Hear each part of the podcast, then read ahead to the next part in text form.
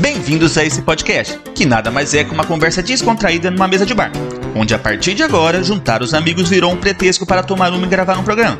Onde gravar um programa virou um pretexto para tomar uma e juntar os amigos. E tomar uma virou um pretexto para juntar os amigos e gravar um programa. Confuso? Não.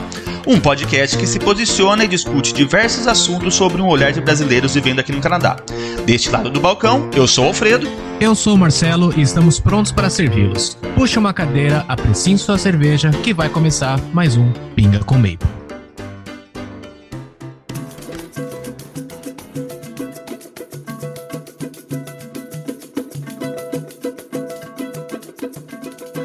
Salve, salve galerinha! Estamos começando mais um episódio desse podcast que vocês já amam, ou não. Bom, hoje vamos falar um pouquinho daquilo que é motivo da gente se reunir aqui, né? Vamos falar um pouquinho da essência da vida, do líquido divino que nos alegra nesses tempos difíceis. Vamos falar sobre cerveja.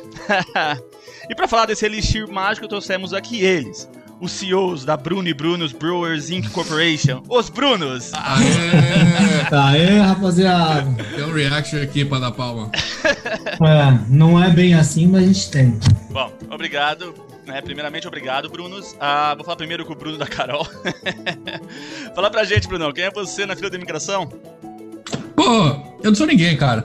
Eu vim pro Canadá há três anos atrás. Aliás, imigrei pro Canadá em 2016, novembro de 2016. Teizeiro, como diz o Xará. Sou teizeiro, trabalho com TI. Hoje eu tô trabalhando numa empresa de queijo, Saputo. E como hobby, obviamente, é, fazemos cerveja, né? Eu fazia cerveja no Brasil, vim para cá e convenci, conheci o Xará, né? O outro Bruno, e, e convenci ele a também fazer cerveja. E você, Bruno da Tatá? Quem é você na fila de imigração? Fala pra gente. Opa, vamos lá. Cara, eu tô aqui também há quase quatro anos, três anos e meio aqui no Canadá. Vim numa transferência que a empresa fechou no Brasil e acabei caindo aqui, mas minha intenção nunca foi sair, mas tá ótimo. E meu hobby é fazer cerveja. Conheci o Xará, Bruno 2. E a gente se diverte aqui na Terra do Gelo fazendo, no verão, é, uma cerveja artesanal. É, mas a última que a gente fez foi no inverno, pô. É verdade, é. Porque leva um tempo, então dá para você fazer no finalzinho lá do, do, do inverno para consumir aí na primavera. Pode até falar das nossas aventuras aí, de fazer cerveja no fogão. A gente é chega lá, a gente chega lá. Bom, devidamente apresentados, é, vamos falar um pouquinho da cerveja que a gente está tomando. Eu vou aqui escolher aleatoriamente uma, na verdade. Peguei uma Zap Sour IPA, né? Eu vou abrir agora, vou experimentar e vou dar uma nota já. Vamos ver, não sei. Não é muito gourmet essa, né? Você... Olha, eu achei boa, mas é o estilo sour que a gente comentou, né? Ela é um pouco mais. Uh, mais azeda, né? Mas eu gostei, sim, não é, não é das piores, não.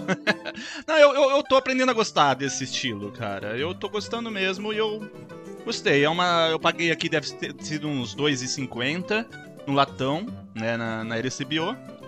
Ela é bem azeda, não, não, não tem sabor frutado. Eu não sou especialista pra falar de sour, também não sou especialista em nada, mas uh, estamos aqui, ó, 5.5 teor alcoólico, latão, e é isso, mano. Eu gostei, eu, tô, eu, eu recomendo para quem gosta de sour. E você, Bruno da Tatá? Eu tô tomando, eu tomei uma Richard Red uh, couple minutes ago, mas agora eu vou eu vou, eu vou mostrar, eu tô tomando uma Creamore, que é uma canadense, ela é uma Premium Lager, ela é aquele meio termo de uma mais ou menos uma lager, mas ela também tem um pouquinho aquele amargor, indo para o caminho de uma IPA, mas não tanto uma IPA. Eu acho que o custo-benefício, assim, ela é uma cerveja de 3 conto aqui no Canadá, 3 dólares, 2,90, mas é uma cerveja bem boa. Bacana. Eu gosto, eu gosto você, Brunão? Cara, eu tô tomando aqui uma das minhas preferidas. Eu queimei largada, então vou até mostrar a cor dela. Oh, essa é muito boa. Tô hein? tomando aqui no copo já de IPA. Essa aqui é uma Octopus Wants to Fight IPA. Vou até mostrar aqui. Cara, ela é da.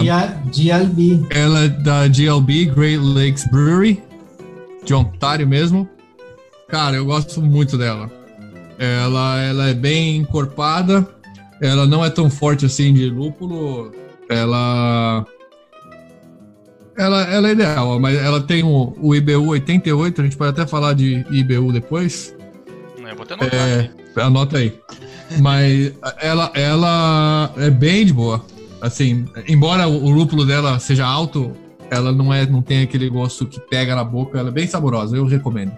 É, eu tava tomando uma e a lata tá na metade, né? Que é essa Eagle Bombardier, mas eu não queria falar dela, que é uma. Eu achei ela meio simples, né? Só achei legal a parte de cima que tem a bandeira aqui do, do Reino Unido, né? Então, como eu queria falar de uma cerveja, eu peguei na, na sorte a outra. Então agora eu tenho duas cervejas abertas, eu tenho que tomar as duas. Bom, mas vamos Fazer lá. Fazer o quê, né? Bom, mas vamos lá. É... Pessoal, um... primeiro, vamos lá. Onde surgiu a ideia de fazer cerveja aqui no Canadá, mano? Vocês falaram que chegaram aqui, vocês não, vocês não faziam cerveja no Brasil, faziam? Eu fazia. fazia. Ah. Eu fazia. A Carol, que você conhece, a Carol me deu um curso de cerveja de aniversário. Não foi de aniversário, foi de uma data especial aí, que, que ela não me ouça. Rodas de ouro, não foi? ela me deu um curso de fazer cerveja. E foi da hora, era pra fazer com meu irmão, Leandro. E aí ele não pôde ir, aí acabou que o, o meu sogro foi comigo, a gente fez o curso de cerveja lá em São Paulo e piramos, né? Aí já saímos, já, já comprando, já compramos bagulho. É, começamos a fazer lá na, na casa do meu sogro mesmo, lá em São Paulo. E eu fazia bastante. Aí quando eu vim pro Canadá era uma coisa que, que fazia falta é, fazer, porque é, é divertido o processo, né? E aí é, conheci o Xará aqui, a gente, a gente troca ideia, ele também é, ele é alcoólatra. alcoólatra e, e a gente começou a falar, velho. alcoólico, né? Eu sou, eu sou alcoólatra de fim, aos finais de semana. Yeah. Esse sou eu. Só bebo de sexta e sábado. Ah. Quando bebe também. Mas o próprio, o próprio doutor me falou, fui no médico e falou, ah, eu bebo todo final de semana. Ah, hoje em dia o álcool já é comprovado que todo final de semana não dá nada. Pode beber. A gente não, dá, tá, não tá fazendo nada mais cuidando da nossa saúde. Exatamente. O pessoal que é da Unesp aqui, acho que provavelmente eles vão conhecer a Carol. A Carol era pizza da, da Fúria Capilar, da bateria de Araraquara. É, então, um abraço, Carol, se ela estiver ouvindo a gente aí. E o pessoal da Unesp aí vai estar tá familiarizado. só, cor, só corta a parte que eu falei que eu não lembro que data que ela me deu o bagulho, hein? Brincadeira. Então, uma coisa interessante é as pessoas acham que fazer cerveja é um. Você vai economizar dinheiro, porque você vai fazer o seu próprio consumo, mas na verdade isso é totalmente mito, porque você acaba consumindo mais cerveja durante a sua produção de cerveja. Então, é, bom, vai lá. Olha quem chegou. Exato. Exatamente. Lá, Marcelo chegou no meio do programa, né? Chegou Grande Marcelo. Porta, abrindo... Marcelo, tá. abrindo a geladeira. Salve, salve, Marcelão. Como tá as coisas? Começou aí? então? Tô ao vivo? Marcelo, Bruno da Carol, Bruno da Tatá. É... Prazer. Prazer aos dois aí, Bruno. Prazer. É isso aí, cara. Esse horário aí complicou um pouco porque eu tive que colocar o menino pra, pra jantar, tomar banho, todas essas coisas, né? Tá certo. Tá tomando uma aí, Marcelão? Tô tomando a da caixa ainda, ó. Tá na Miller. na Miller, boa. Essa não precisa apresentar, não. Não, já faz Acho... essa cerveja, já é a cerveja há 12 anos já. já faz, essa caixa tá aí na geladeira já há tempos, desde que eu conheço ele. Dry age. Tá, faz, faz. Dry age. Bom, eu perguntei de onde surgiu a ideia. Marcelo perdeu aí, então você vai ter que escutar depois aí, Marcelo. Outro podcast lá, chama Pinga com Bacon, Marcelo. Vou colocar pra seguir aqui. Foi, da hora. Bom, legal pra gente falar de cerveja, a gente falar um pouquinho dos tipos de cerveja, né? O, o Bruno, você tava falando que a questão da, das famílias de cerveja e tal, como que funciona essa parte? Cara, são é, duas famílias de cerveja principais, né? São é, a Lager, a Lager que a gente vai conhecer como Pilsen, que faz a família Lager, que é a que a gente conhece no Brasil, né? A, a Skol, Brahma, o Cacete A4, que é a mais leve. E a outra família é a Ale. Basicamente é a fermentação, o tipo de fermento de, de é, como é? levedura, que chama. Basicamente o fermento da cerveja que você vai usar e a temperatura que você controla a, a cerveja para fazer ela. É, então a lager é um pouco mais leve, é, menos encorpada que uma ale. A ale, ela, por outro lado, ela é mais fácil de fazer. E, mais fácil de fazer isso que eu ia falar, exatamente. Você diria então, isso... que a, a, a, lager ela é mais para tomar em quantidade do que a, a ale, que seria mais tipo mais encorpada, você não consegue Francamente, acho que sim. Cara, eu acho que pode até ser, pode ser, pode até ser, porque a, a ale ela dá uma enchida mais do que uma lager, né? A lager é aquela de, de verão, né? Sei lá, mais, mais aguada. É, cerveja de churrasco. Eu ia perguntar é. isso. Existe esse lance de cerveja de verão, cerveja de inverno? Com é uma, uma, é uma American Light, né? Uma, uma, umas lights, né? Tipo. Ah, uma Miller mesmo, né? Uma Miller mesmo, exato. Tá, né? Essa aí. A, a Corona, que tá em alta hoje em dia. A Covid-19. Eu, eu senti COVID um humor negro aí, ó. Não, né, que, que, mas, mas o CEO da, da Constellation, que é a, a dona da marca da, da, da, Corona, falou que as vendas da Corona aumentou por causa do Covid. Olha só, é propaganda grave mesmo. É. Mas eu acho que esse negócio de tomar em quantidade uma cerveja mais forte ou mais fraca é o, tem total nexo, porque é que, nem comer uma feijoada. Feijoada é uma delícia, mas você não consegue comer uma feijoada do mesmo jeito que você come salada. Sushi. Porque é muito pesado. É, exatamente. Sim. Então você você pode, você seleciona. Eu pelo menos faço isso. Eu começo sempre com uma IPA, uma cerveja mais encorpada, mais forte, pego umas duas, três latinhas e aí no final eu vou com uma mais leve, numa lager, vou, no, vou, vou caindo assim. Essa... Pô, é interessante isso aí, cara, porque eu, eu faço eu faço diferente. Eu faço o contrário é. também. É, eu, eu, eu faço eu encorpada, depois eu vou pra mais light. É mesmo, eu faço o contrário, porque pra mim é tipo queijo. Você pega aquele. Pra mim, né? É a cerveja mais, mais leve de sabor, porque se você for pegar uma mais forte, sua boca já fica acostumada com o sabor da mais forte, você não, não sente mais porra nenhuma. Tá bom, mas depois de umas 4, 5 latas você já tá bêbado, então o ah, sabor é, já foi pro saco. Não, faz sentido pra é, quem é, não faz quer sentido isso aí também, viu? Né? Quem quer ficar bêbado, eu já começo pela forte, né? Eu acho que é, essa é a minha intenção já. ah, sim! Eu não manjo muito de cerveja nesse sentido assim. Mas eu vou te, eu vou puxar uma experiência dos meus churrascos aí quando eu tinha meus 19 anos aí. E a regra de ouro era: se tinha Itaipava, Bavária e tinha, sei lá, uma boêmia lá, primeiro tomava as ruins e aí depois tomava as boas. Essa era a regra nossa de ouro. Ah, então você era gente boa, porque tinha gente que ia pro churrasco, tomava as boas dos outros. Mas eu acho que a regra era por isso mesmo. Não, eu conheço Fazia essa todo mundo tomar as ruins e depois ia pras boas. Eu conheço eu... uma história parecida, mas é com vinho. Lá na dois mil anos atrás, lá, não é? não, mas se a gente for pensar, na verdade é melhor você tomar as boas primeiro, porque você tá sóbrio, seu paladar tá mais afiado, tudo não sei o que, porque depois o álcool vai, vai fazendo então, efeito, então, você não sei, meu, minha concepção, não sei. Não, você tem razão, mas é que, é que a gente sabe, assim, eu acho que tem o, o teor alcoólico de forte, né? Porque a gente tem, tem o, a definição de forte, que é forte, de álcool ou de sabor, né? De, de, você pode pegar uma, uma cerveja escura, é, vamos supor, vai com pouco teor alcoólico, mas o sabor dela é forte, de, de malte torrado mesmo. E outra cerveja vermelha que é puro álcool, né? É, eu tenho aqui na geladeira essa, essa Crest Super, ela tem 10% teor alcoólico, mas ela não é forte Nossa, sabor. 10%? É. Caramba! Mas ela não é forte. Eu vejo cervejas com 4, 5% ah, muito mais encorpada, muito mais forte de sabor, né? Então é, é legal isso aí que o Bruno falou mesmo. Mas ela não fica com um gostinho de álcool na boca, não? Fica, você sente. Quanto. O 10%, né? Quase, é. quase um vinho, né? É, mas não é aquele sabor encorpado de lúpulo, sabe? Tipo aquele sabor de IPA e tal. É diferente. É, aí você vai, aí você vai priorizar, né? O que, que você gosta mais? Sabor de lúpulo, de malte, de álcool? Ou só pra tomar uma levinha lá que é uma água carbonizada, né? É. Marcelão, tava falando pra ele, eu tô tomando duas cervejas diferentes. Eu tava tomando uma, tive que abrir outra pra falar no começo do podcast. Tive que abrir outra. Tive. Bom, pessoal, então vamos ao que interessa, né? Legal, é... Vamos falar um pouquinho do processo de produção de cerveja, né? Vocês fabricam essa cerveja queria falar um pouquinho como que é fazer, né? Como que é. Vamos falar do processo primeiro e depois a gente fala como isso fica acessível para as pessoas, né? Bom, como que começa o processo de cerveja? Você tem que ir lá no campo lá, colher o trigo, não? Ou já tem um lugar quase, que você comprar? Quase.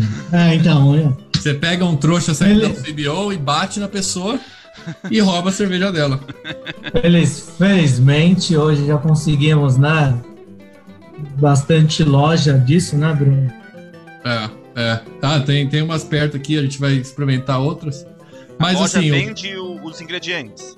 Todos, todos, todos. Desde, desde o maquinário, uh, trigo, lúpulos, fermentos. É uma loja especializada para você fazer a sua cerveja no quintal da sua casa. Ah, eles têm tudo e, e são muito atenciosos. Bom, já, dão já dicas. Fala o nome da loja, já. Eu... Não, tem um monte, não, não é uma só, né? O Bruno, fala, Bruno. Não, ah, são é, várias. Cara, tem, a, a última que a gente comprou foi perto da tua casa, Toronto Brewery. Mas tem uma aqui em Mississauga que eu quero experimentar. Ou enfim, tem várias lojas Bom, aqui processo. em Toronto a gente consegue comprar os ingredientes. Mas como começa? Processo. Xará, brilha aí. Quais são os ingredientes Diga. básicos que tem que ter em toda cerveja? Ah, ingredientes básicos. Bom, o malte é o principal e nessa hora você vai definir o tipo da sua cerveja. Se é um malte mais torrado, você vai entrar por uma cerveja escura. Se é um malte mais dourado, você entra numa red. Se é um malte claro, essa hora você definir essas questões. E você já mas... compra ele assim, você não precisa torrar ele. É. Já compra ele. Não, não, não. não você, já, você já torra. Então você, a você primeira coisa que você vai, você, você tem. Você normalmente faz mais com o mal, com mais de um malte, né? É... Isso, mistura dos maltes. O, o, malte, se você for fazer uma cerveja preta, não vai todo o malte torrado. Você usa um pouquinho do malte base e, e outro e o, o, malte torrado. Mas o Xará falou, é, são os ingredientes básicos é uh, malte, água, água e levedura. Levedura é fermento. E aí tem vários tipos de malte. Vários tipos de maltes. Como o Xará falou, tem. Pra... Não, e vários tipos de. de uh, hop. Como é que é? Uh, lúpulo. Mal, lúpulo. É. Então, se quiser, já, já em inglês, né? O é, lúpulo, hops. O, a levedura é yeast e o malte, malt. E a água é o water. É, e a água é water.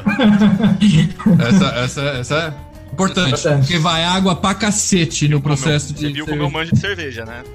Não, mas água, água a gente não dá valor, mas é, nós chegamos num ponto de usar, porque aqui no Canadá é super comum a gente tomar water tap, certo?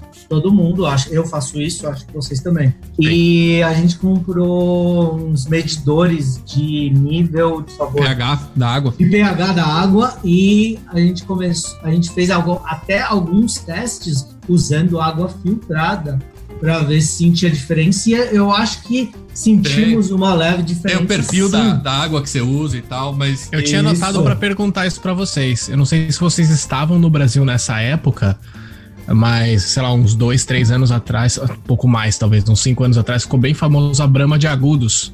Porque ah, eles falavam que eles usavam a água de Agudos, que era uma água fenomenal e tal, e ela era muito mais gostosa. Em Agudos, Cara, né? Ele tem a fábrica da Ambev e também tem Jaguariúna, a fábrica da Ambev tem uma Sim. grande diferença. O pessoal coloca a culpa na água, né? Do, do, do rio lá. Faz sentido? Cara, é, fa, fa, faz e não faz ao mesmo tempo.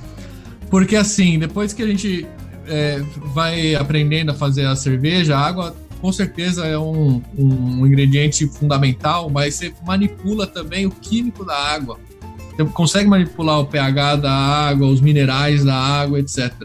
E no final, final mesmo, na verdade, na minha opinião, é, não sou nenhum super expert, os principais é lúpulo, malte e a levedura e todo o processo de higienização e tal que você faz que vai fazer a diferença. Até porque eu acho que tem uma diferença entre quem que pegaria essa diferença, né? Entre É, uma exato. água boa ou ruim. Será que o cara to- tomando na casa dele pega essa diferença ou não? Um degustador numa cervejaria pegaria essa diferença, né? Eu acho que Exatamente. Eu acho que bebedor de cerveja consegue perceber a diferença. Por mais que seja no boteco, É. seja no barzinho, seja numa cervejaria, acho que quem bebe bastante, ele consegue pegar uma diferença, né? Tipo, eu beber Cara. uísque, eu não consigo ver diferença nenhuma entre os uísque. Mas quando eu, eu, eu não sou um entendedor de cerveja, mas eu gosto de beber.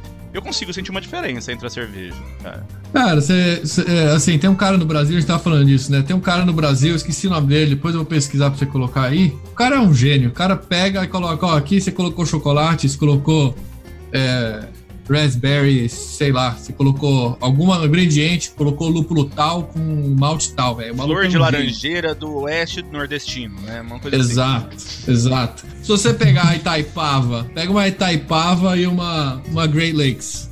Teste cego. E aí? Pra Então, é, é, o que, é o que eu ia falar, é o que eu ia falar. Eu acho que talvez. Mas uma a Brahma água- Skol, o pessoal consegue saber? Olha, se for pra mim, eu vou falar, joga os dois no lixo. Eu acho que a água deve ter uma interferência, talvez, só em uma fabricação, é, numa, numa empresa de, de cerveja. Eu acho que não você fazendo em casa, a água vai ter tanto impacto Um assim. artesanal. Num, num artesanal, exato. É, É. Marcelo, go ahead. Eu, eu ia concordar só. Tá bom? Pô, muito Olha, gente, obrigado. A gente tava falando do processo, né? Deixa eu tentar Foi resumir na é, aqui loja e comprou lá os quatro ingredientes. É, né? assim, é, a primeira coisa que você faz é moer o malte, tá? Você, você pega, vamos, vamos supor que o mais comum é você pegar dois maltes, um malte base e um, e um para dar aquele tchan, que é a coloração da cerveja. Você vai sempre definir que cor que é o seu objetivo da cerveja. Então aí tem uma escala, que em português é SRM. Você pega da mais clara até a mais escura, você fala, não, quero chegar aqui nessa cor mais ou menos. Aí você já sabe o estilo que você vai fazer mais ou menos, e a cor é uma delas. Então você pode pegar um malte mais é, é, de caramelo, umas notas mais, de, mais doces e tal, e o malte base, que vai ser boa parte da sua receita. Pesado pra caralho, se você não faz pão nem nada, você vai ficar com dó de jogar fora depois. Porque basicamente você vai moer o malte, o ideal é moer na, na hora. O malte é umas, umas semen, uns negocinhos assim, bem pequenininho, você vai lá e moe Isso é um ele. trigo, né? Parece um pequeno. É, um negocinho. Você pode até colocar trigo na cerveja, né? Aí é outro estilo. A gente falou que ia falar dos, dos- dos estilos, até esquecendo. Mas pulamos. É, mas o processo é o mesmo, tá? É, Você vai colocar malte também e você pode colocar o trigo e você pode colocar a cevada, a famosa cevada. Uma, uma IPA pode não ir cevada, só malte mesmo. Então você tritura o malte, o ideal é na hora, e você vai colocar é, na água, na água fervendo, tem uma temperatura certa para você colocar na água, certo? Você pega o Legal, é bom ressaltar que não é qualquer triturador, não vai comprar e bater no liquidificador da tua casa que vai dar ruim. Você tem É. uma granulometria exata para fazer isso, mas não se preocupe porque as próprias lojas que vendem o malte, elas têm a máquina para você comprar o saco, você joga o malte, elas têm os trituradores dentro Eles delas gratuitos. Ah, legal. Não, Ah, você, você, você. você leva o saquinho, você, você mesmo faz. É, você compra, vende, você vende o saquinho lá, Chaps. Já Os caras têm um saquinho lá. também. Tem também, mas eu aconselho triturar na hora. No Hum. Brasil, eu acho que cobravam pra você triturar lá. Então, no Brasil, tinha o trituradorzinho lá. É, é, mas aqui é de graça, assim. Eu não, nem- no Brasil pode até ser agora, não sei. Pô, bacana. É, Aí você Cara, isso compra é tô me interessando super legal. fazer a minha cerveja, cara. Deixa Meu, eu... isso Cara, é super legal. cara, Super ó, Nutella, Nutella. Você perguntou no começo do podcast o que que, que, que, é, motivou. No Brasil, com certeza, é o preço, né? Aqui é foda, porque aqui é mais o processo. É legal fazer, é gostoso fazer. Porque você compra cerveja muito gostosa e barata aqui no Canadá, né? É. Mas o processo de fazer é da hora, porque é um dia inteiro, cara. É o dia inteiro. Tem que ter paciência, mas é aquela coisa. Você vai bebendo, trocando ideia. Não pode ficar bêbado, porque um errinho, você vai jogar todo o lote fora. É, é, então você pega, tritura, coloca no- numa, na água, né? Aí tem, tem algumas técnicas, né, de, dessa, que desse processo chama abraçagem. É, a que a gente faz, a gente tem um fundo falso na panela mesmo, ou até uma redinha, porque você vai, coloca o negócio na temperatura ideal é, e deixa lá por uma hora, controlando sempre a temperatura, tá? depois de uma hora você vai tirar o líquido só. Você vai passar, tipo, você tem, tem, tem uns esquemas você ir recirculando a água e tal. Que aí. Pra manter a temperatura. Né? Você vai mantendo a temperatura e tal, tem que ser aquilo lá. Por uma horinha, depois você vai transferir e todo o malte vai ficar lá. Aí você faz o que você quiser com aquele resto de malte. Se quiser fazer pão, alguma coisa, pode fazer, mas. É, basicamente assim, né? Você tá. Você ferve o malte triturado num caldeirão de bruxa. E aí, por uma hora, com a temperatura controladíssima. Assim, a gente está falando de 4 graus de. que nem eleição, para mais ou para menos. É Fudeu. super controlado. Então a gente toda hora, de 10 10 minutos, tem que colocar um termômetro e controlar isso muito bem. Depois dessa uma hora, a gente filtra todo o líquido. Por quê? Porque a água vai consumir todo o açúcar desse malte. E a gente Exato. joga para outro, é, outro caldeirão e aí toda essa farinha que sobrou, esse malte seco sobrou, aí você pode triturar, secar ele, fazer farinha, tudo. Para cerveja não tem mais utilidade. A única utilidade é você sugar todos os açúcares desse malte para a produção da cerveja. Basicamente isso. Que vai ficar mais uma hora fervendo só o líquido mesmo. Exato. E aí, Bruno pode continuar. Não, é isso aí. E, e, e aí vai ficar melado pra cacete. E o açúcar nossa, que sai do, do malte, ele vai ser o que vai virar álcool depois. É o que depois, quando você meter a levedura lá, vai consumir e vai, vai tirar o álcool. Mas vamos chegar lá. É, e aí depois, como o Xará falou, a gente vai transferir esse líquido, vai ficar bem, bem doce, é, vai ficar melado mesmo de doce. Não faça isso dentro de um apartamento, por favor. É, a gente já fez. Essa, mas... Eu tive essa oportunidade. É uma sujeirada do caralho. Mas aí você. Aí, aí é que vem a parte dos lúpulos, né? Tem dois tipos de lúpulo. Você vai colocar o, o lúpulo é, do amargor e tem o lúpulo do aroma. Então, o lúpulo do amargor é o que você coloca no começo dessa fervura, dessa segunda fase da fervura. Que aí, e aí, de novo, tem vários tipos de lúpulo, vários, vários modelos aí no mercado. E você vai é, deixar é, amargando esse, esse começo, então vai ser uma hora fervendo esse líquido e é fervendo mesmo, metendo bronca, porque toda a sujeira vai. Toda a sujeira, todo, toda a bactéria, o caralho a quatro, vai tudo se Agora não existe mais temperatura. controle de temperatura. É, é meter bronca. Agora é ferver, ferver. E mete o lúpulo, depois uns 30. Aí tem várias técnicas de novo, para dependendo do tipo de cerveja que vai fazer e tal, o quão amargo você vai querer. É, o amargor em, em português ou até em inglês é o IBU, que é o nível de amargor da cerveja que você quer. Tá, esse é o IBU. Esse é o IBU. É Entendi. o nível de amargor de da cerveja. Level, de que número que não? Cara, de zero a para sempre, mas tem uma, um negócio aí que o paladar humano só consegue é, sentir até absorver 80, 90, alguma coisa é. assim. Tipo, acima disso, para você é amargo pra, igual. E, e aí você vai, vai. Inclusive, tem até uns eh, sites na internet e tal, programas que vai simular. Você vai colocar marca, o tipo de lúpulo, papapá, tua receita, quantidade e tal, vai te dar um, uma ideia do seu objetivo. Eu quero tanto de amargor e tanto de álcool e tanto de, de cor. Aí você vai é, mensurar os seus ingredientes. E aí você vai pôr o de, o de aroma mais pro final. Tem gente que coloca até mais, mais pra frente no processo. É, mas a gente normalmente coloca de meia hora, 15 minutos pro final da, da fervura. E aí é o segundo tipo de lúpulo. E tem gente que coloca três, quatro, cinco tipos de lúpulo. Tem gente que coloca só um. É, Não, tem, tem lúpulo que serve para as duas coisas. Fala, Xará. Eu, eu vi uns vídeos que a galera gosta mesmo de uma cerveja lupulada mesmo. É assim, é, uma hora Aí 58 minutos que ela ficou fervendo lá, o cara joga lá 10 gramas de lúpulo e mexe, mexe, mexe, para ter aquela lupulada mesmo. Então varia o tempo, né? Tem gente que coloca desde o começo, aí depois aos 30, aos 15, aos 10, aos 5. Tudo isso vai definir agora o sabor de ser uma cerveja mais forte, né? Né, E Brunos, aonde vocês encontram ou se encontram receitas? Ou vocês criam? Cara, é, você pode. Na internet, a internet é, é maravilhosa, né? É Tem fóruns que dá receita, receita clone de cerveja que você já gosta. É, a gente gosta de criar mesmo. A gente gosta de criar. Isso que é legal. A gente pega uma base e fala, vamos criar a nossa, porque não tem, não tem fim isso. Você cria a que você quiser. É, eu acho que, acho que a minha pergunta ela, ela ia exatamente por esse ponto. Por exemplo, que nem você falou, se você errar alguma coisinha ali na receita, você perde o bet inteiro.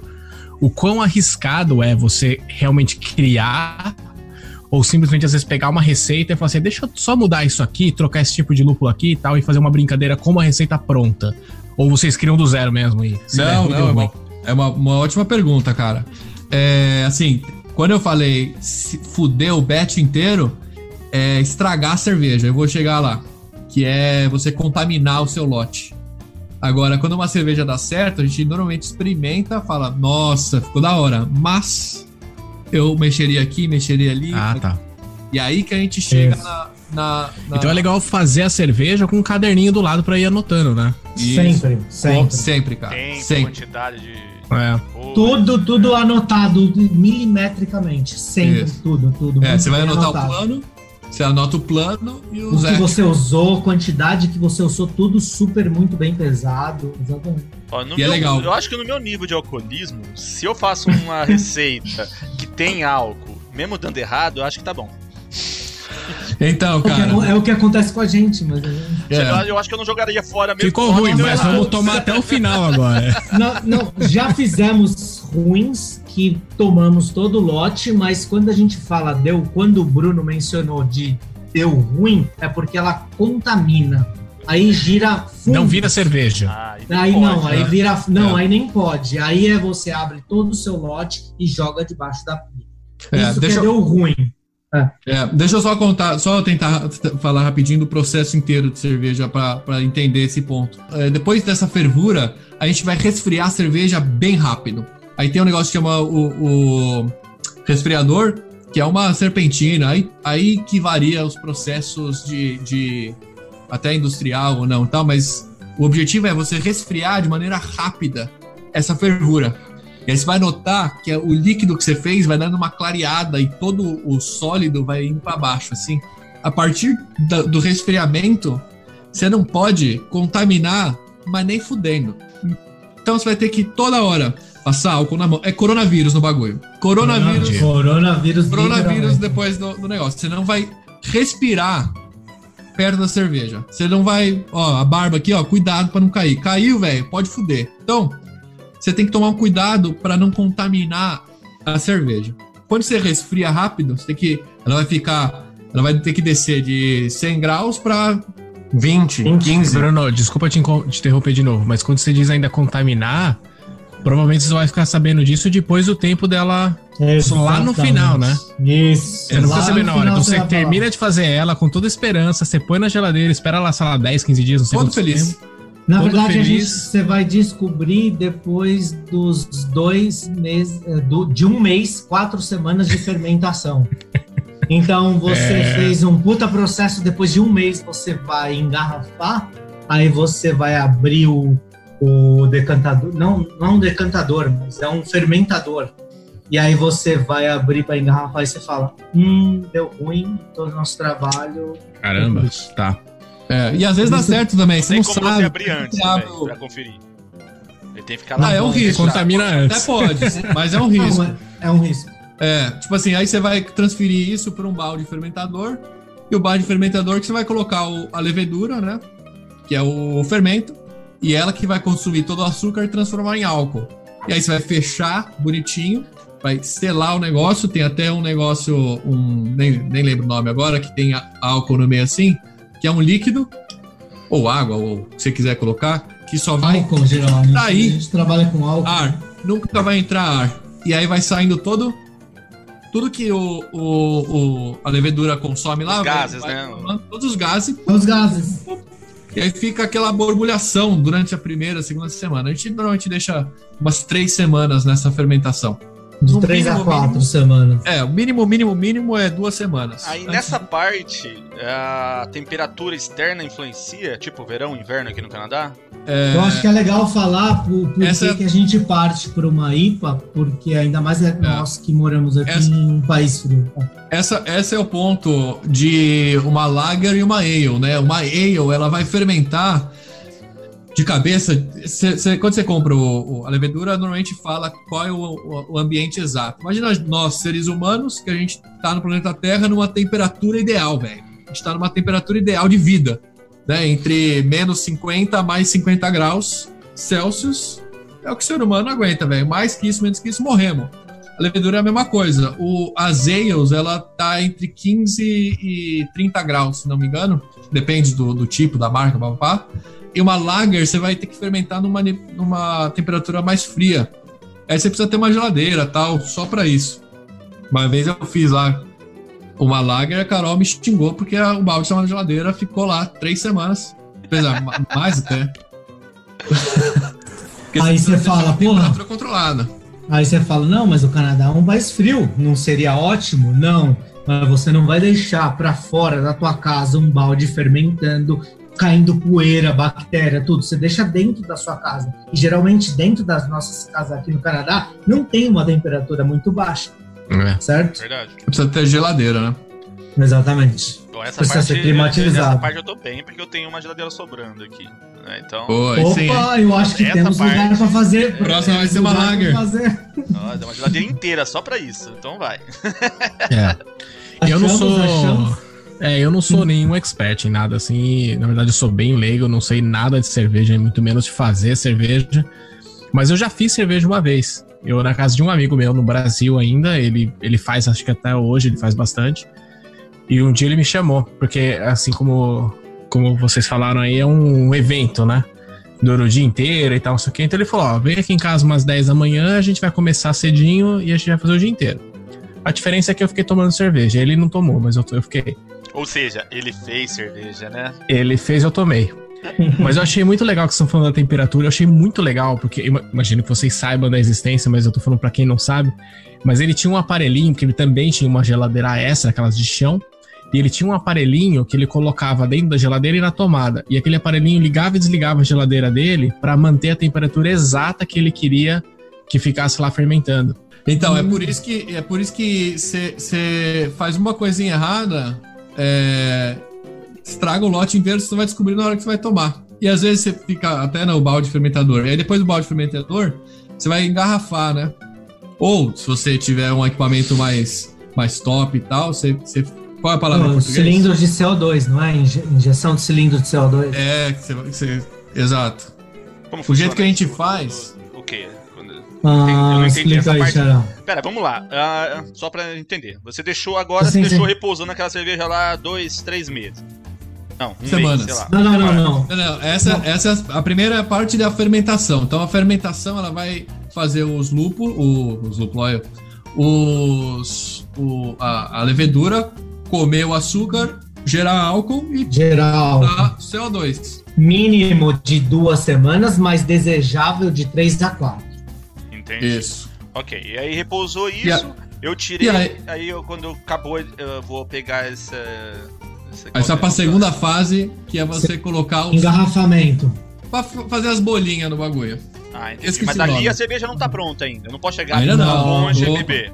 Ah, tá, não, é, a gente, você pode experimentar. Experimenta. Experimenta e fala, opa, porque de, que aí você vai só saber. É que ali que você vai saber que sua cerveja tá boa ou tá ruim. Exatamente. Nessa hora a gente vai beber e vai falar: nossa, só falta o gás, porque ela tá perfeita. Porque ela não tem gás ainda. Mas você já consegue perceber o sabor que sua cerveja vai ter. Certo, Xará? Exato. Legal, Exato. legal. E, a, e, aí depois você vai colocar as boias no, no, na cerveja. O jeito que a gente faz é o mais primitivo de todos, que é você já engarrafar. Você coloca o líquido dentro da garrafa com um pouquinho de açúcar e tampa a garrafa. E aí o que, que vai acontecer? Com o açúcar lá embaixo, a, a levedura ainda vai estar tá viva e ainda vai querer açúcar. Vai comer uma, o açúcar, vai soltar CO2. Só que com a garrafa fechada, não tem para onde ir. E aí o que, que vai fazer? Vai juntar com o líquido. E aí vai carbonar a cerveja. Carbonar, eu acho que é a palavra.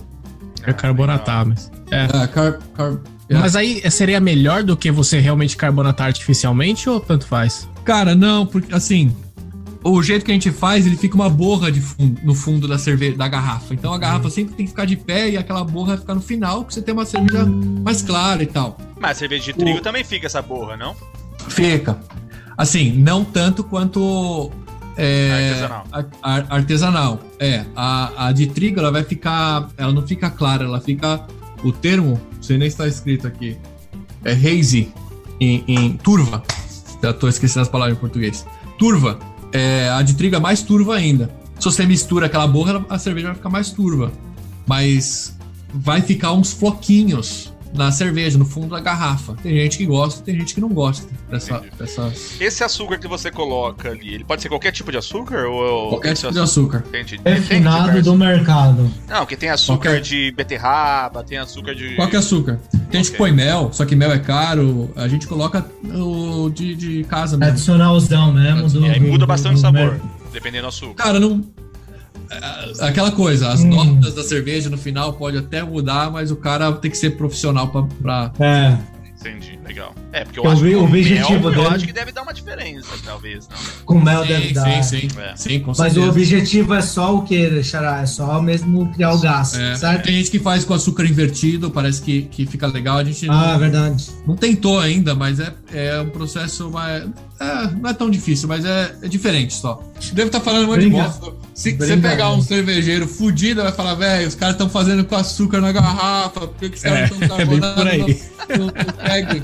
Olha o cara me falando pra pôr açúcar. É, Ah, aí Não, não. alguém que fala, ah, compra um equipamento decente pra é, mim, compra aí então. o cilindro pra Ah, mim. Paga da- aí. dos dois isso, mil isso, dólares. É, é isso que a gente tem que falar também. A gente tá falando de uma escala aqui artesanal, né? Uma escala Artesanal. de garagem. A gente não tá falando de uma escala industrial que os caras têm milhões e milhões de dólares e reais pra aplicar em investimento. A gente tem Exatamente. aquele uma coisa pra gente, meros A mortais. gente, a gente tá né? falando numa escala, mas que escala é essa? A gente tá falando de um caldeirão que a gente produz 15 litros. O que, que é 15 litros? 15 litros com, a, com as perdas que a gente tem de moer, de secar tudo, dá cada braçada nossa, que a gente chama, a gente consegue engarrafar mais ou menos de 11 a 12 garrafas de 600 ml. Olha só. Então, para vocês terem uma ideia, para fazer É- uma é menos- puta de uma É um terço, vai. um terço, exatamente. Então, fazer num, num fogão é, de casa, tudo, nada industrial, tudo, a gente consegue engarrafar numa braçagem dessa de 11 a 12 garrafas de 600 ml. É quase nada. É, Ok, aí a gente engarrafou, colocou açúcar, tampou a cerveja e deixou lá repousando. Pô, e esse Então- processo, esse processo é muito cuidadoso, porque se você coloca mais açúcar, açúcar do, do, do que os- a quantidade de líquido permite, você vai criar muito gás e suas garrafas vão explodir É Na tua casa. Ele dá uma pressão Então- dentro. né? Exato. uma pressão. Então, isso é super cuidadoso. Olha certo. Bruno? É, meu sogro fez uma vez. ó, e tava um calor do caralho no Brasil, tava frio. Aí ele falou: vou fazer cerveja. Aí fez um monte, que a gente ia pro Brasil visitar, era Natal, a gente falou. Aí ele se animou falou: vou fazer cerveja. Fez cerveja pra caralho. É, fiz, fiz FaceTime com eles e tal, fez cerveja pra caralho, fez cerveja, engarrafou, aí fez um calor do caralho no Brasil. E aí começou a só estourar as garrafas, velho, porque Nossa. calor também. É, aqui no verão é tanto calor quanto, né? Tem essa. Bom, ali ok. Então, quanto tempo agora essa cerveja vai repousar dentro da garrafa? Pelo menos umas três semanas. Três semanas. Então, somando aí, já tá quase um mês e meio aí. É isso aí. Na fermentação, mínimo de dois, mas não aconselho, eu acho que mínimo de, é, é entre 3 a 4 fermentação. Engarrafamento, né, Xará? Também tentar ficar entre 3 a 4 semanas. É, é isso aí. É um número E- bom e, para. E quanto ficar mais também, fica da hora também, porque Exato. já, já tomei cerveja que ficou anos na garrafa, né? E, e- e ficou da hora.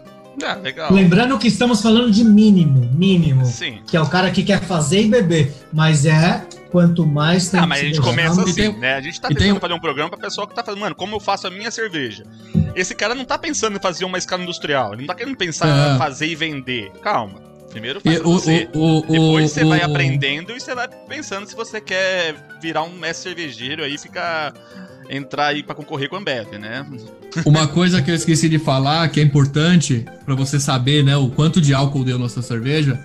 Tem um, Hum. um- um negocinho que você Verdade. que você mede a densidade do líquido, né? Então, É um. Densímetro. Densímetro. Densímetro. Que aí você é um tubinho assim, com um chumbinho embaixo assim, que você vai. Parece um, um termômetro gigante. É, um é. Que tem mercúrio, é um termômetro literalmente, que tem mercúrio dentro e ele vai medir a densidade. E aí você vai colocar antes de, de fermentar, antes do, de você colocar no balde fermentador, você vai pôr, pôr o densímetro, me, colocar lá o, a num medição tubo de ensaio. e antes de engarrafar, de novo. Porque aí você vai ter uma ideia, vai mudar a densidade e você vai ter uma ideia de quanto álcool aquilo lá gerou. E aí Ah. também vai definir o tipo de cerveja, né? Da que a gente começou a falar no começo de uma cerveja mais leve ou uma mais pesada. Não sei nem se foi pesada a palavra que a gente falou, mas é, é isso aí, a densidade do líquido mesmo. Legal, cara. Nessa hora que a gente define que a nossa cerveja tem 5.5, 4.5 ou 6.2, nessa hora coloca numa equação essas duas medidas antes da a hora que sai da fervura e a hora que está engarrafando, pega esses números, joga numa equação e, e a gente tira o Quais são os quanto de processos álcool. que fazem ela ter mais álcool e, ou menos álcool? O Parte do começo do processo. O começo do processo, cara. O, a quantidade de malte que você coloca. Quanto mais malte, mais álcool, que gera mais açúcar. Mais malte, Mais mais, densidade, açúcar. isso. Isso. Mais malte, mais açúcar, mais. Questão de tempo de fermentação muda alguma coisa ou não? Não, não muda não. Então você consegue realmente saber, assim, você consegue escolher a graduação alcoólica da sua cerveja antes de começar.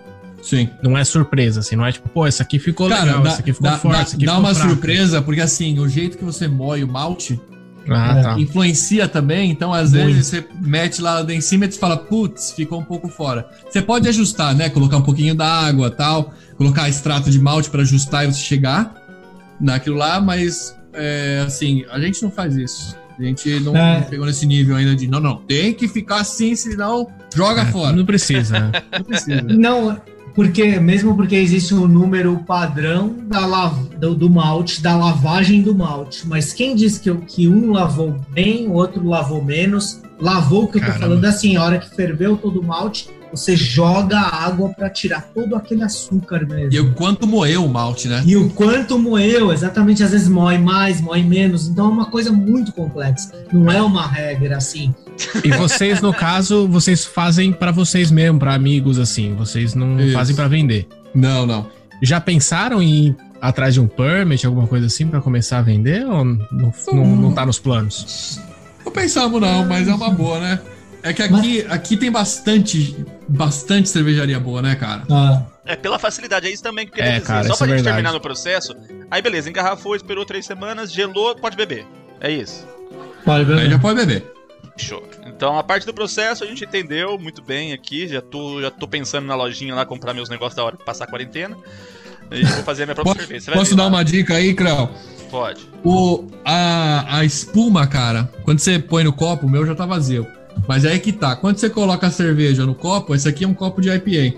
Uhum. Você vai colocar a cerveja e a espuma que forma, ela vai conservar a temperatura um pouco da cerveja, tá? E, a, e vai te dar o aroma também. Quando você se- sentir o- a cerveja, é igual vinho, cara. É degustação. Você vai Não, é igual o- chopp, né? O pessoal fala que nem o que chega na choperia e pede chopp sem colarinho é que não sabe beber. Vai tomar no cu. É. Não. E tem, o- tem o ideal, né? Você não vai colocar isso aqui de líquido e isso aqui de espuma também, né? É, eu deixo um dedo, geralmente. Os caras deixam dois. É, eu deixo é um, eu acho que é o razoável pra mim também. Eu, eu quero E beber. vai te dar um, um- um cheiro melhor, porque aquela espuma vai estar soltando mais aroma pra você sentir e o, o- o olfato ele vai te ajudar no paladar também, né? Olha que interessante. O chopp é um bom exemplo de carbonatação acelerada da- da- do, do malte, né, Champs? Já. Deixa eu perguntar então, o que, que é o chopp? O que, que é um chopp? Por que, que o chopp não é uma cerveja? Cara, o chopp Ué. é uma cerveja. É. Ela, Ele- ela é ele- direto. Ele coloca pressão na hora ali, né? É, sabe, o, o- em vez de engarrafar, sabe que, que a gente falou de engarrafar? Você vai colocar num tambor. O tambor mesmo, vai, você vai aplicar o CO2 lá. E Aí aí, meter não uma mangueira de no CO2. caso, né? No chopp. Não vai aquele Não. açúcar que a gente colocou. E você já joga o, o gás ali na hora, né? Isso. O chopp, o chopp é uma cerveja de máquina, que nem o refri- refrigerante de máquina é uma cerveja de máquina. Ah, não. Ele põe o gás na hora, só que ele não mistura na hora, só o gás que É. vai na hora. Não, não, o gás já tá lá. O gás já tá lá. O gás já tá lá. Ah, eu achei que o gás era na hora. Não, o gás já tá lá, mas o chopp ele vai ficar um pouco mais cremoso pela, pelo jeito que tá direto do, do tanque. Tipo, pensa como a, a Heineken. É, tem aqueles tamborzinho lá. É, mas aquilo é Sim, bem só- diferente, né? Aquilo Mas lá- ele é um chopp ainda, porque ele tá pegando direto do keg e jogando no copo numa pressãozinha lá. E ele vai formar um- um- uma textura diferente. Ele não vai ter a, a mesma carbonação. Ah, mas eu não sei, ô Bruno, Ah. aqui, por exemplo, Ah. aqui a gente tem aquela Drauger. Drauger. Como fala em inglês? Draw. Você É. pode falar draw. Exato. E, mas é muito diferente, por exemplo, do chopp Brahma, do chopp Antártica, dos chopps que a gente tem no Brasil. Ah, eu vou te essa, falar. essa textura da cerveja. Cara, cerveja aqui, de- Aqui que você vai nos bares e toma cerveja na máquina, ela parece cerveja mesmo, que você compra com, na garrafinha e Não, é, não parece chopp. Por exemplo, você vai no Brasil e toma um chopp Antártica, muito diferente da cerveja Antártica. Por causa da textura. Cara, Eu acho- mas eu mas acho que isso é o processo de, de, de, de- O processo de fabricação é diferente Mas a, também. a né? textura, você- é, é- é- como o Bruno falou, é muito mais cremoso. Aqui não é cremoso. Aqui você vai no bar, Não, se você pegar uma. ela sai Mas se você a pegar. lata que você compra no, no LSPO. É que se você pegar uma. Qual que é aquela famosa irlandesa? Guinness. A Guinness. Isso. A Guinness ela é cremosa. Mesmo de lata. Ou de. Você vai no pub, vai Você ser acha? aquela Eu, cremosidade. eu acho que não se compara com um chopp Brahma, um chopp Antártico, um chopp... Sei lá, qualquer chopp. Ela é diferente, É porque assim, na, na minha opinião, é uma, é uma. É muito. A qualidade é muito inferior das do, daqui que você vai num bar. Se você serve uma, uma- um chopp Brahma aqui, cara, vão jogar na tua cara. Nossa, Quer dizer, e- não. E eu já adoro. Uma Canadian, vai. Uma Tá, Canadian. mas vai. um chopp é muito diferente de uma cerveja normal. É isso que eu quero dizer. O, o- o- te- parece, que, parece que é outra cerveja, parece que é outra marca, parece que é outro tudo, sabe? E Ah, uma pergunta agora, desculpa, Fred, mas Pode a, a, a Pilsen. A Pilsen é uma cerveja boa ou ela é só é uma cerveja light? Ou Não, ela- é- existem a Pil- Pilsens muito boas e Pilsens muito ruins? A Pilsen. a- a- a- tem cerveja boa, ruim, com certeza. A Pilsen ela é da família Lager, mas a Pilsen ela é da Alemanha. A Alemanha tem a regra de você fazer cerveja, tem uma lei. Você tem que ter os ingredientes, só aqueles ingredientes. Fora aquilo lá, não é cerveja. E a Pilsen é, é- tem várias Pilsens alemãs sensacionais. Sensacionais. né? Entendi. É, eu, eu quero só voltar no processo de fabricação. É, ok, a gente terminou. A gente tem nossa. Esse processo de 15 litros de uma cerveja. Quanto que tem de teor mais ou menos da cerveja que vocês fazem? 5.5. É, é mais ou menos que estilo a de vocês? Ah. Uma. A gosta de fazer- IPA. Negócio de uma IPA. Quanto custa isso? Porque a gente tem lá um montante na cabeça, industrial, que eu vou precisar ter máquina, vou precisar ter tudo. Mas aqui eh, você tinha comentado comigo fora do ar que tem tudo o kit iniciante, né? É, Então, quanto, quanto custaria acho que a, para, a parafernália inicial, assim? E quanto custa o processo mesmo? Tipo, os ingredientes e tudo mais pra fazer ela. Vamos, vamos colocar o, o maquinário e também os ingredientes. Peraí, roda a entrada do Telecurso 2000 agora. Ó, o que eu posso falar, assim, você vai precisar, lógico, no mínimo de dois caldeirões de 20 litros, porque quando eu falo 15, 15 é do, Até a do- boca. de- até a boca. Você não vai fazer o negócio espirrando todo na tua casa. Então, é um de 20. Então, dois caldeirões de 20 litros é muito grande. Então, no mínimo, uns dois desse.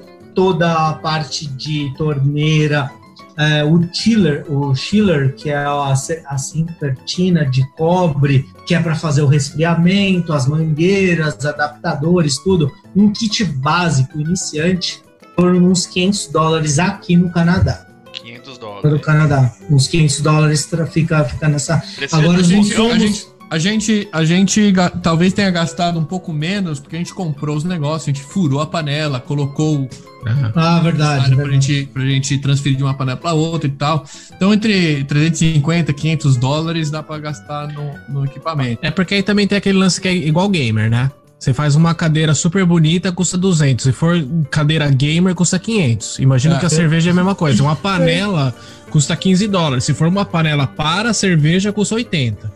Exatamente, Marcelão. Exatamente. Exato, matou a pau. E precisa de um fogão, ou não? Você pode fazer no fogão de casa. Cara, Cara. fizemos. Fala aí, Xadão. Não, fala aí, só eu falo essa É. porra.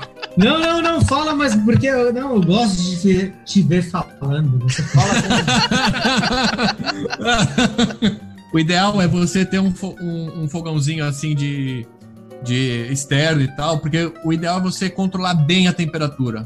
Tá? Se você faz um fogão de casa, primeiro que a panela é grande pra cacete. Você tem que ter um fogão.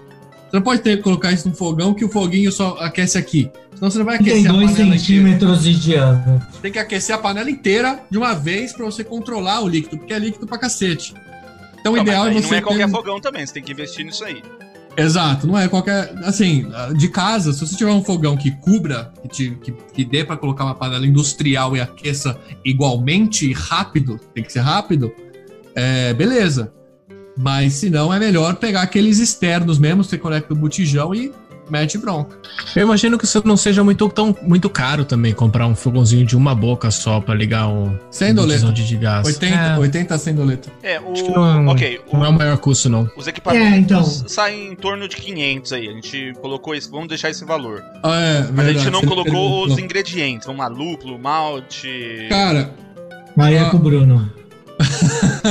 Ó, eu acho que gasta em torno aí de 40 a 50 dólares. Ah, só isso? É, de boa. Nossa, de boa. Eu, eu, jurava que era uns 300 dólares, assim, fazer que isso. Que isso? Não, pra fazer uma abraçada? Ah, eu sou leigo, né? Não, não. Anda, super barato. Não, dá, o, problema, é. o, problema, não é comprar os insumos e fazer, o problema é, é a quantidade de cerveja que você compra para fazer os insumos para beber. É, eu fiz uma conta de padaria aqui, ó. Eu coloquei aí mais ou menos os 50 dólares pelas 12 garrafas de 600, dá mais ou menos uns 4 dólares por garrafa. É. Então, assim, é mais ou menos o que você estava falando. Tem, tem cerveja mais barata, às vezes, até no mercado. Mas é. só o lance de você, às vezes, reunir os amigos em casa e fazer seu próprio cerveja e tal, eu acho que vale a pena. No final das contas, paga toda essa ah, diferença. Com certeza. Esse é o lance. Não, e, e o valor não, não fica tão alto também. 4 dólares uma garrafa de 600. Eu acho que é um, é um preço bem justo. É. Nesse não, não... Pode falar. Não, não, só ia falar que, que, linkando com o ponto inicial, que no Brasil é melhor, porque assim, no Brasil era bem mais barato, bem mais barato. Você comprar uma cerveja artesanal lá era 20 reais uma garrafinha de. sei lá. Aqui fica pau pau, mas aí que é o lance. O legal é fazer. Uhum. O legal é o evento. E Bruno, deixa é. eu falar, tem muita cerveja que o pessoal coloca ingredientes brutos, tipo laranja, as, as cervejas frutra, frutadas, né? Aonde que eu enfio, que processo da. que parte do processo eu coloco, sei lá, um licor ou, sei lá, qualquer tipo de fruta, que eu, eu, eu particularmente gosto bastante. Na, na hora, depois que fermentou, que você extraiu todo o açúcar do malte, e a hora que você vai começar a ferver por mais uma hora só o líquido, e é essa hora que é a hora de você adicionar o que você quiser, um chocolate. É ali que você faz o sabor que você quer. É, é, é essa hora, certo? É, a, ma a, maioria, é isso aí. A, o cerveja de trigo normalmente vai casca de laranja. Né? Uma Blue Moon, por exemplo, é casca de laranja. Nessa hora aí, você põe na, na fervura. Olha. Mas tem gente que também pode colocar, dependendo do, do, do, do ingrediente, se você for amargar a cerveja, você não vai colocar. É, é, não vai ferver, né? Aí você coloca junto com a. com o balde fermentador. Uhum. E rola jogar tipo uma essênciazinha ou o preferível é colocar o real deal ali? Por exemplo, eu quero umas notas de abacaxi. Rola só jogar umas gotas de essência de abacaxi ou é melhor colocar umas fatias? Cara, boa pergunta. É uma ótima pergunta. Eu nunca fiz, nunca fiz isso, mas ah, eu, eu acho ideia. que aí, aí que é o aí que é a, a beleza de você fazer sua cerveja. Você vai experimentando, velho. Faz uma com um, Entendi. faz uma com o outro, testa e aí é. você responde pra gente. Seria ideal, é, exatamente. Acho justo. Eu acho que brincando assim. É, a, gente... a, gente... nunca colocou, a gente não, não, não põe, eu não curto uma sour ou uma. Essas, essas com sabor e tal, eu normalmente não gosto. Eu gosto das mais, mais clássicas, então não, nunca experimentei é tanto. Por isso que eu vou montar a minha cervejaria só pra competir com a sua, Bruno. Pô, demorou. eu, eu, eu gosto de sabor, eu gosto de tacar uma Competir não, competir não, complementar. Não, é, a gente vai é competir, mas eu vou beber a sua, você vai beber a minha, e aí a gente vai fazer um churrasco e a gente vai ficar no. eu acho justo. Eu acho que ó, o Fred tá com uma churrasqueira nova ali, que deve ter uma boca do lado ali, tem, lateral, tem que deve um... dar pra ferver esse, esse caldeirão aí. Eu tô triste que eu comprei uma churrasqueira e aí começou a quarentena. Ela tá desmontada. Tá no carro ainda? Meu, tá dentro do meu carro, velho. tá dentro da caixa do meu carro lá. Gastei uma, uma nota na churrasqueira, tem até o um negócio de frango que fica rodando lá. E eu não montei oh, ela até não. agora. Não, calma, calma. Passando a quarentena a gente vai montar. Ah, desse processo artesanal que a gente comentou, pro processo industrial só muda a escala. Não, tem umas, tem umas diferenças aí, né? Tipo a carbonação e tal, os. É, tem, tem cervejaria que vai colocar mais, tipo, a Skol, sei lá, a Ambev coloca, ao invés de colocar bastante malte, coloca só o mínimo e mete os. os, os é, qual é a palavra? Não. Coloca milho e tal. Milho. É o que a gente sempre ouve falando, né? É para volume, né? Você vai pegar a essência do negócio, mas você vai só mudar pelo volume. E aí coloca milho, arroz alguma coisa que vai ajudar. Vai ainda, ainda soltar o, as propriedades e tal, mas não é mais barato fazer. Exatamente por isso que às vezes alguém fala: ah, você toma cerveja no Brasil, você toma, você toma milho, você toma. É mais ou menos por causa disso, porque não, of course, não é puro malte. E aí usa as, as cervejarias brasileiras usa um pouquinho da, do, do trigo e do milho para poder juntar com malte e gerar quantidade. Exatamente. Mas isso é bom, às vezes, não, porque é um país super tropical, quente, e aí isso torna uma cerveja leve. É então isso, isso se enquadra, entendeu? Então isso deu certo. Exato. No Brasil. Por muito tempo no Brasil, uh, a gente tá acostumado só com um tipo de cerveja, que era a Pilsen. Né, que era um pouco mais Nossa. leve e a gente toma ela mais gelada. Exatamente pelo clima tropical, a gente consegue se refrescar. Talvez, assim, para tomar em grande quantidade, como a gente tomava no Brasil, uma IPA não, é, não seja tão indicada. Então, a Pilsen, ela era a única cerveja que a gente tinha. Todas as marcas que a gente tem, a gente tinha uma dificuldade de diferenciar o sabor. Ah, ok, você sabe diferenciar a Boêmia da Taipava. Você consegue diferenciar uma Brahma de uma Serra Malte. Ok, tem pessoas que não. De tão próximo. Mas você, qualquer leio, consegue diferenciar uma IPA de uma SOR, de, de, um, de uma Lager, né? É, porque o sabor é muito distinto. Né? Então, no Brasil, desse tipo de cerveja, para refrescância. Você toma grande quantidade, uma cerveja muito gelada lá, né? Inclusive saudades. Mas era para refrescância. Não era muito para sentir o sabor da cerveja. Por mais que o marketing, por mais que o marketing, por mais que as marcas tentassem passar isso, é muito diferente da, das marcas que a gente vê aqui no Canadá. Por exemplo, você vê um, uma escala muito maior aí de brands, né? De, de marcas e tudo mais. Essa cerveja. Ô Bruno, essa questão da cerveja quente, cerveja fria, tem a ver com a relação, o estilo da cerveja? Cara, até, até tem. Tá, tem. Você vai tomar uma, uma, uma ale um pouquinho mais quente do que uma lager. Mas aí você fala, pô, no Brasil a gente toma cerveja gelada trincando. Mas na, na minha opinião. É aquela que você nossa... pega errado na garrafa, ela congela. Isso, exato. Pegou errado a canela do pedreiro, congelou. É... Só que esquentou, você não vai tomar mais, cara. Exato. Esquentou, você fala, puta, que bosta. A, a, a ale, né? Mas aí é mais a qualidade, tá? É, vou, vou, até puxar. Se eu pegar uma lager de qualidade, se você pegar uma alemã, uma, uma lager alemã da hora, uma Pilsen da hora, alemã gelada, esquentar, você toma. Uma, uma ale, ela é da hora, você toma gelada e toma quente. Agora, no Brasil, infelizmente, uma Itaipava, você quer tomar trincando que é pra não sentir o sabor, porque esquentou, você vai vomitar, cara. Mas, mas isso é uma questão verdade. cultural, talvez? Que a gente tá acostumado a ver assim. Por exemplo, se for um gringo lá beber ela um pouquinho é. mais quente, eu acho que, eu ele, acho ele toma também. de boa. Nós brasileiros que gostamos de cerveja gelada, a gente não aguenta. Mas um gringo for lá e ele bebe uma cerveja quente. Não, essas aqui simples mesmo, aqui, ó. Eu vejo o canadense tirando do six-pack tomando. É. Ah, Sim, tem o cultural. Sim, tem... mas, sim, tem, eu concordo. Mas se você, nós brasileiros, pega uma, uma ale, uma, uma cerveja gostosa e tá quente, você vai tomar e vai falar, pô, gostoso.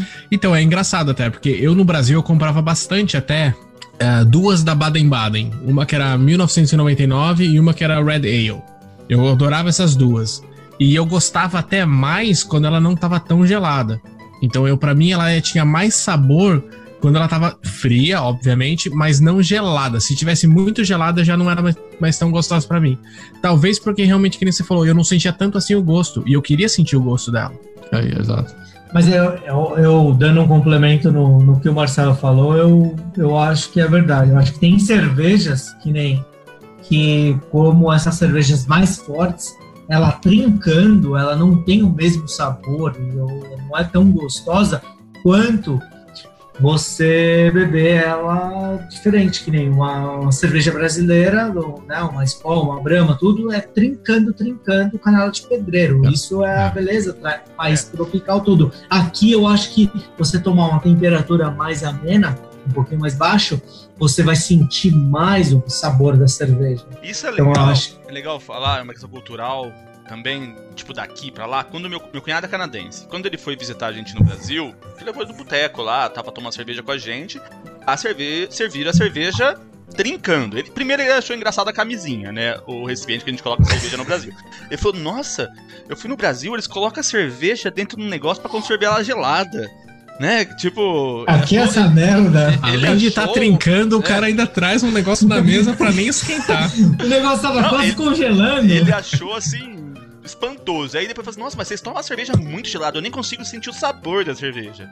E é, é exatamente, é, é, é, por isso que eu falei que é uma questão cultural, porque a gente é acostumado com uma cerveja gelada e a gente não consegue tomar ela quente. O gringo vai para lá e ele fala, nossa, mas tá muito gelado, eu não consigo sentir o sabor, eu preciso dela um pouco mais quente.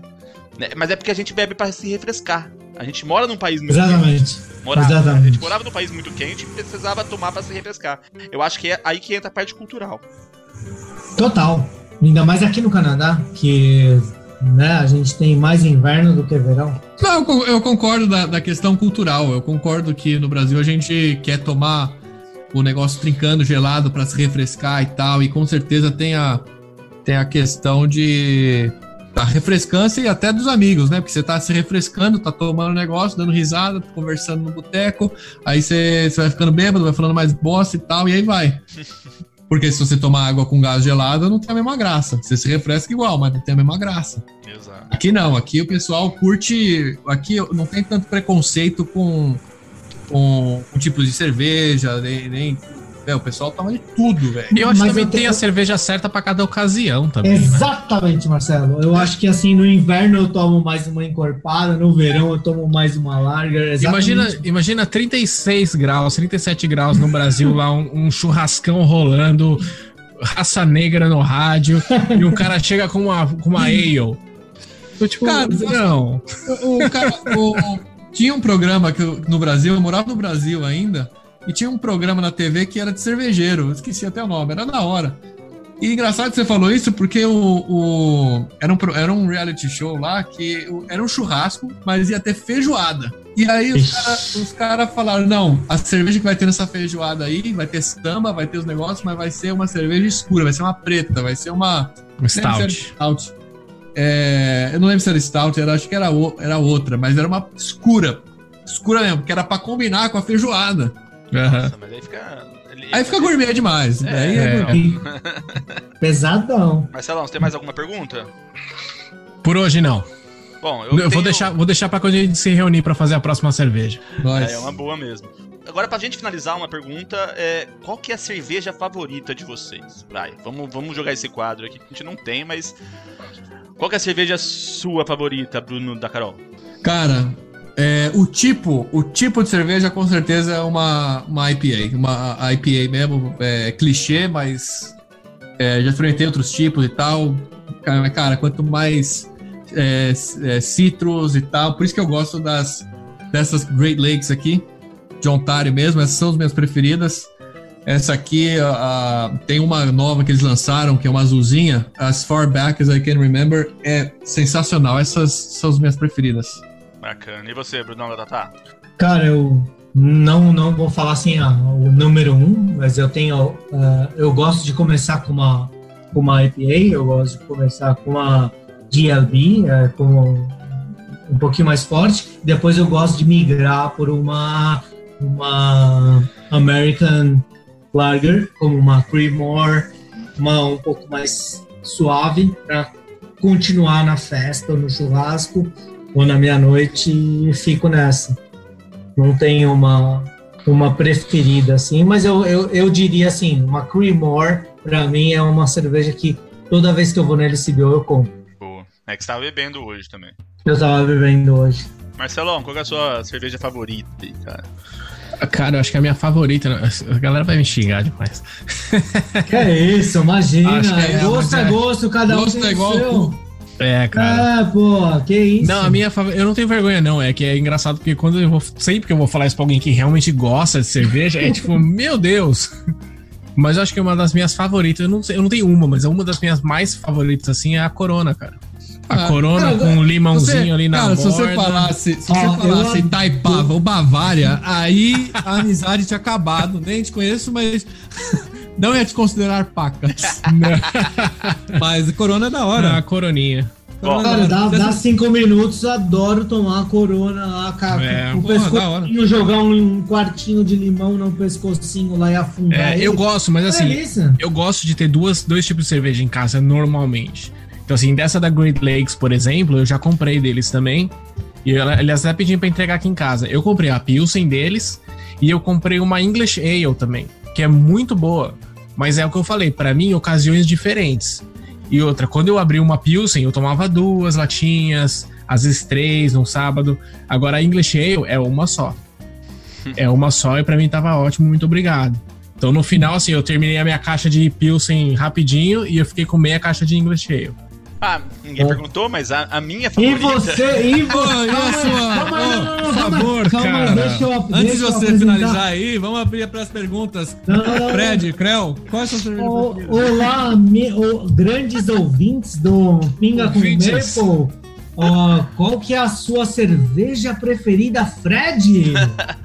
Bom, eu conheci a cerveja aqui, inclusive lá no Beer Market, que é uma chamada Electric Unicorn, né? Ela é uma White IPA e eu achei ela sensacional. Eu fui pelo preço, ela não era cara comparado com aquelas lá. E eu falei, ah, vamos, vamos, vamos ver o que que dá aqui. Pedi que cerveja gostosa. Eu, eu não sei qual é a diferença de um White IPA para um IPA normal e tudo mais, né? Cara, Mas- eu vou te dizer que nem eu. mas é muito gostosa. Agora tem uma cerveja que me, me levanta momentos, que eu acho que é a questão da nostalgia, que é uma cristal do boteco copo sujo, tomando uma com meu pai ou tomando uma na faculdade que essas memórias elas não têm preço. Enfim. Isso é verdade, tem a questão Eu emocional. concordo, né? concordo totalmente. Concordo. Bom, e agora a gente vai falar um pouquinho dos locais pra visitar aqui no Canadá, em Toronto, em Ontário, onde nossos convidados quiserem. Brunão da Tatá, você tem alguma indicação de local aqui pro pessoal visitar depois que acabar a quarentena, né? Pra deixar bem claro. Cara, tem um lugar que ch- chama Hemingways. É um, é um pub, um Australian pub, que ele é bem bastante focado em culinária australiana e cervejas também. Eu, como, como era perto da, da- do, do office que eu trabalhava, que depois a gente, a gente se mudou, eu frequentava lá como, como barzinho happy hour da, das sextas-feiras. Então, eu tenho bastante apego com aquele lugar. Então é bem legal, muito boa, comida muito boa. Ele fica mais ou menos entre a Bay e a Young Street. Então é um pub muito legal, um espaço legal, tem um mezanino, livre, no verão é uma delícia, cervejas australianas e todas as canadenses que você pode imaginar, craft, tudo, tudo, tudo. E aconselho aí a galera a dar uma visitada lá. E a- tem uma praça na frente, onde tem uma pedra gigante. Não sei se vocês já, já, já viram. É muito legal, bem, bem, bem bonito. Eu posso mandar aí. Como que é o nome mesmo? Uma Hammerways. Ok, beleza. Brunão da Carol, uma indicação de local? Cara, eu vou indicar aqui pertinho, que é, que é um pouco fora da, da- dos turistas, assim. É uma cidade, cidade ou bairro, chama Streetsville. E ele é, pare- é- parece um pouco com o Niagara on the Lake, que é bastante. É uma cidade bonitinha, cara. É legal visitar, passear. Tem vários cafés, uma- uns, uns restaurantes locais bacana, bem, bem canadense, assim. Lembram? É um pouco cidade grande, um pouco interior ao mesmo tempo. É. pra passear. Ô, mas calma aí, eu tinha, eu tinha que indicar boteco ou um lugar na, pra fazer uma. Não, Porque qualquer lugar. Eu, eu indiquei, claro, qualquer lugar. eu indiquei, eu indiquei boteco porque o assunto é fazer cerveja.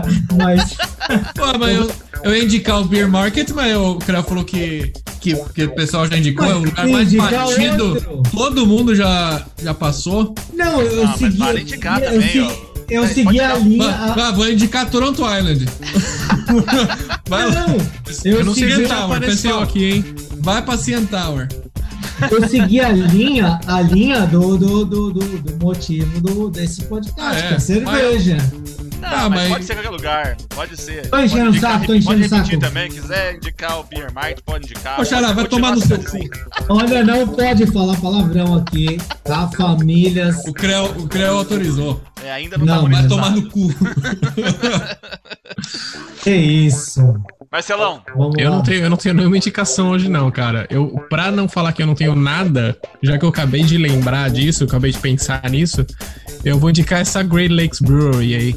É uma cervejaria que tem aqui, é, na verdade é aqui perto de casa, tá? Eu moro aqui em Etobicoke.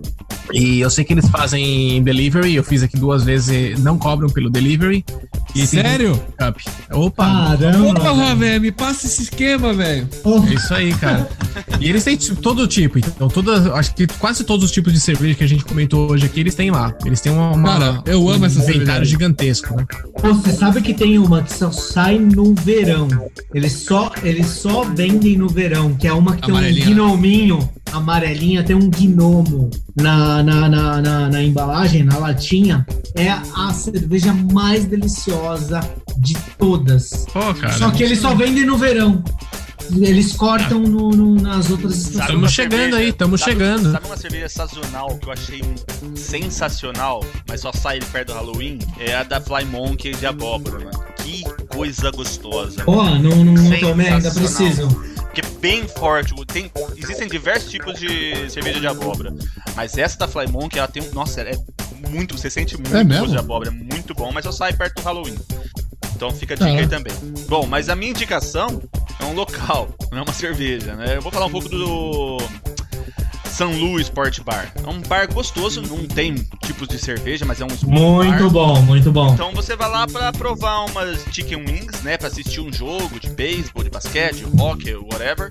E é um bar muito bacana. As asinhas de frango lá é sensacional, que é o carro-chefe deles. Então. As melhores. Também. Muito bom São Luís. São Luís Eu- tem, tem o logo lá que é um anjinho, um capetinho, assim. É um, é um negócio legal lá no logo lá também. O debaixo do meu prédio aqui tem um é, sensacional, eu, eu concordo com você. O senhor é um privilegiado na vida. É. Imagina. Eu, na outra casa, eu tinha uma ma- maconharia embaixo ali, uma loja de maconha. Não é, não é uma cervejaria, mas tá bom. O senhor é um. Deixa pra lá. Mentira que eu não fumo. Mentira que eu não fumo. Eu, O mas eu senhor achava é um- engraçado. Mas eu deixa- achava O engraçado. senhor, Eu o achava- senhor é eu- um deixa Eu quieto. falo pela piada, porque eu não fumo, eu tenho asma. Eu também não, mas eu também Tem não. mas outras eu maneiras você- consumi-la. Pois bem, a... eu queria dar um recado pro pessoal adicionar nossas redes sociais, né? A gente tá com o Instagram, Pinga com Maple, e o Facebook também, Pinga com Maple. Tá movimentando bastante nossas redes sociais agora. O, o Instagram, a gente tá postando também dicas de cervejas, né? A gente coloca a nossa nota lá da cerveja que a gente prova, fala um pouquinho das cervejas que a gente toma aqui no programa. E se tudo der certo, né, a gente consegue colocar uma cerveja por dia. Se eu, se eu não ficar bêbado, né? Se, eu, se a geladeira permitir. Se eu- Enfim, ah, adicionem lá Pinga com Maple no Instagram e no, no Facebook. E a gente tá buscando um patrocínio também de uma cervejaria aí. Nossa, seria ótimo, hein? o problema é que a Pra gente, gente. ia, é. se a gente tivesse patrocínio de uma cervejaria, a gente só ia beber da deles e não ia poder beber o resto. Eu não sei se seria Ai, que tão bom sacrifício. assim, né? Ah, mas não sei. A, ideia, a ideia do podcast é a gente falar de todas as cervejas, né? Eu quero ser um igual o a- Zeca Pagodinho, eu quero ter uma torneira na minha casa. Quando a, quando a BB Berry Beer fizer sucesso, a gente vai patrocinar vocês, com certeza. Tá fechado. Não, geral. Tá Bruno fechado. e Bruno Nós. Brewer Incorporation, né? BB BNB, Operation. Triple B. Triple Mas B. ô, muito legal participar, Que cara. triple? Eu. eu... Triple? Bruno and Bruno Brewery. ou Bruno and Ah, Ah, Bruno, yeah. É, Triple B. Triple Caraca. B, Triple B. Tá nome. Cara, muito legal participar. Eu, eu ouço sempre, eu adoro escutar você, o Marcelo, a voz de vocês. Agora eu tô vendo o Marcelo, porque eu só escutava. Eu não conhecia o Marcelo, mas eu escutava a voz dele. Como você imaginava E- que ele era, Bruno? É estranho, né? Não, cara, cara, vocês, vocês têm muito voz de radialista. É perfeito. é muito legal. Eu quero ver a bosta que vai ficar minha voz nesse programa. É Uma normal. voz de fanho. Mas, oh, parabéns, o programa é, é, muito legal. Obrigado, ouvintes do Pinga com Maple. E Olá. estamos aí para tudo aí. Vamos ver. Isso aí, valeu, Brunão. Bruno, obrigado a vocês. E o Xará, meu companheiro, meu irmão, tá aí meu especialista em cerveja também. Saúde, é nóis. É, eu, queria, eu queria também dar o um espaço pro Bruno. O Bruno tem uma, um projeto de aula de inglês aí também. Acho bacana você falar. O espaço é seu, Brunão. Pô, cara, obrigado. Assim, é, é, é um projeto, não, não, não é uma aula nem nada. É um canal que, que eu e a Carol a gente criou no Instagram. Eu, o, o intuito é simplesmente ajudar as pessoas com inglês. E eu só queria passar a minha experiência, minhas dicas é, que eu aprendi durante a vida, porque eu dei aula uns bons anos aí da minha vida, vim para o Canadá, tenho um belo, uma bela exposição com inglês e tal, é, questão de pronúncia, dica, vocabulário, tal, tal, tal. E é mais para ajudar as pessoas que estão interessadas, obviamente, e as pessoas que, que eu amo, que é minha família e tal, que ele, ele, ele mudou minha vida. Isso. Que fofo, né? Não, não, não. É. não, é muito fofo, mas ele, ele zerou a prova do, do da IELTS. Ele não, ele tá, sendo, um... ele tá sendo super modesto, né? Porque é um Instagram modesto, legal, tá ligado? Porque ele fez, ele, eu, fez eu, pego top. várias dicas diárias aqui. Eu, também, eu também. Pô. Ele é bom. Você, você passou o Instagram, Passei. mas não passou o endereço. É, o arroba. Eu, o arroba é, é momentum.english. Esse é o inglês e português. Momentum Momentum, momentum.english no Instagram.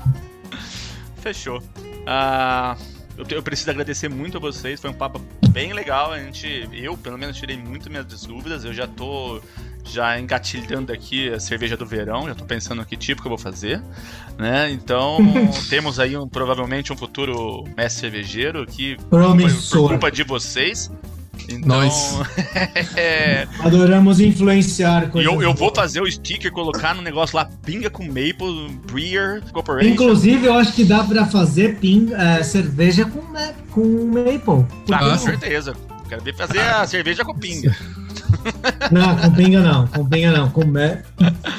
Bom, então, mais uma vez, obrigado, pessoal. Foi, foi sensacional a conversa. Marcelão, que chegou atrasado, né? Vai tomar um pontinho aí. e eu acho que é a intriga da oposição aí, hein, cara. Eu não, não lembro eu de ter entrado atrasado, não. É, eu também não, cheguei, não, não lembro, não. Ó, pessoal, isso, isso é complô, isso é complô. Bom, pessoal, obrigado aí os ouvintes, obrigado quem acompanha, obrigado a todos os elogios que a gente tem recebido nas redes sociais. É, tá bem legal, tá bem legal. Tá crescendo, step by step, né? Um passo de cada vez a gente chega lá. Obrigado e só é bom lembrar também, Fred, rapidinho, Parabéns. mas é bom lembrar que, assim, é lógico que a gente eh, se diverte demais fazendo isso, a gente gosta muito, mas o principal é, motivo da gente estar tá fazendo esse podcast é para ajudar também as pessoas, para que as pessoas tenham uma, uma, um entretenimento, vai.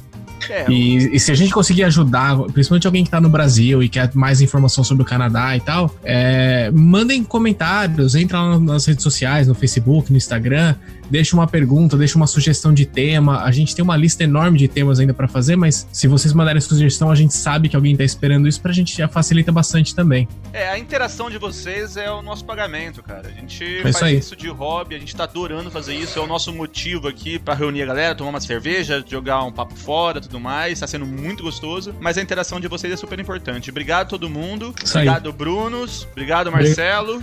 Fechou. Um abraço, galera. Boa noite. Tchau, tchau. É nóis. Bonjour. Bonjour.